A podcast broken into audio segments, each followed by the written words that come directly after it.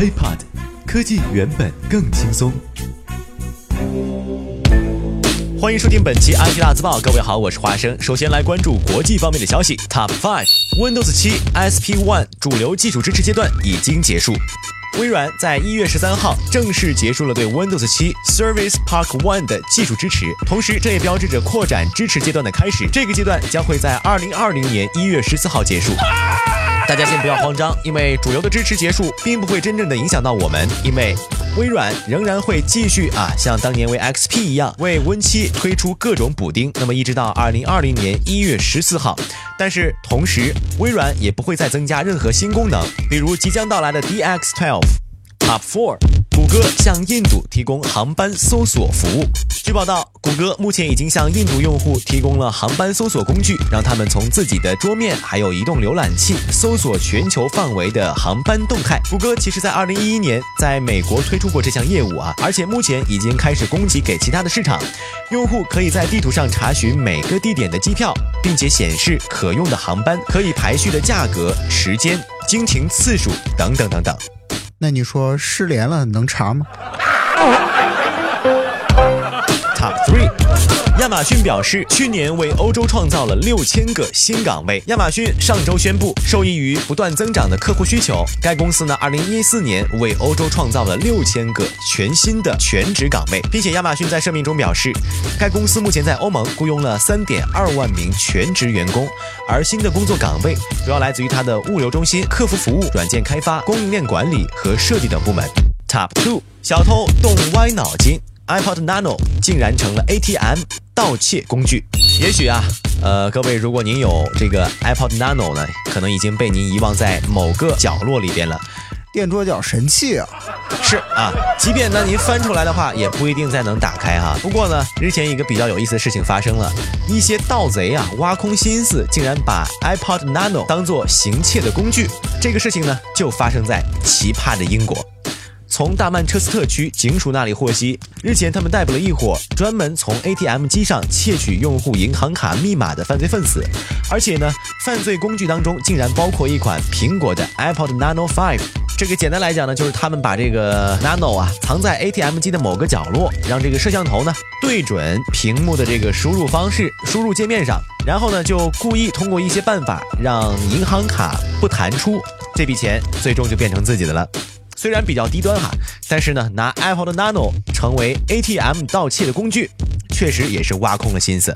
Top One，三星电子聘请新设计主管，准备啊与苹果一决胜负。一月十五号下午，根据韩国媒体的报道，李敦泰这个人啊，作为三星电子全球设计组组长加入三星。之前这个人呢，可能大家不太了解啊，他曾经以 S 型的商务舱椅设计而展现出了他不俗的设计经营能力。英国航空公司在两千年改换成这种设计的舱椅之后呢，逐渐走出了长期的赤字。一直以来，外界对于三星的设计啊评。价呢是好坏参半，那么最近呢会更惨，而苹果的设计却是有如神助，加上了飞翔的翅膀。我说，你觉得这次三星能成吗？嗯，够呛。OK，我们再来关注国内方面的消息。Top Four，二零一四年中国国内手机出货量下降百分之二十一点九。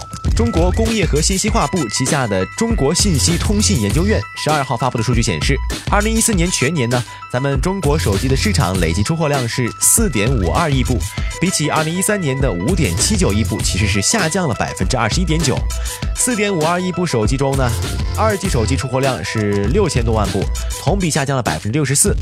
三 G 手机的出货量是二点二亿部，同比下降了百分之四十六。四 G 手机的出货量则是一点七一亿部。Top three，北京周边将会建立国家级工人消霾实验室。昨天，国家发改委和中国气象局联合印发了关于全国人工影响天气发展规划（二零一四到二零二零年）的通知，将在北京周边建设国家级人工影响天气云雾的物理实验室，有针对性的展开气溶胶、云雾、降水和人工影响天气等重大基础性和关键技术的研究。其实乍一看这个消息呢，感觉挺匪夷所思的哈。肯定治标不治本。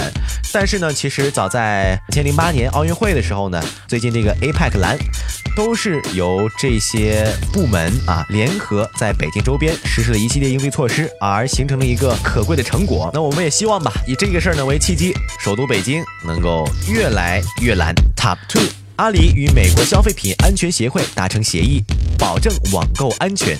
美国消费品安全协会主席近日宣布，已经和阿里巴巴集团达成了一个主动保障消费安全的重要协议。美国联邦政府直属的消费品安全协会将会和全球最大的电子商务公司一起联手保障网购人群的安全。哎，美国都不打假吗？Top one，小冰接入东航人工智能航班首航。微软中国和中国东方航空股份有限公司在一月十三号的时候共同宣布，双方将会在人工智能和移动互联网领域达成战略合作。怎么合作呢？就是微软小冰，大家还记得吗？以它为切入点，可以通过机上的 WiFi 啊，实现与乘客和空姐的互动。那么首个搭载东航小冰人工智能航班的 MU 五幺幺七次航班，当天下午已经从上海飞往北京。那么详细来讲啊，就是说这个飞机航班上呢，已经配置免费的 WiFi 热点了。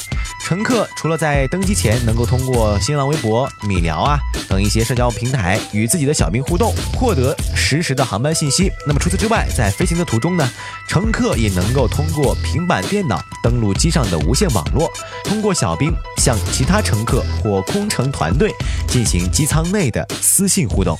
想约空姐吗？快用微软小兵吧。如果各位觉得我们的节目很赞的话，请在收听完之后给我们点个赞，也邀请大家关注我们的喜马拉雅账号。那么本期安提大字报就到这里，我们下期再见，拜拜。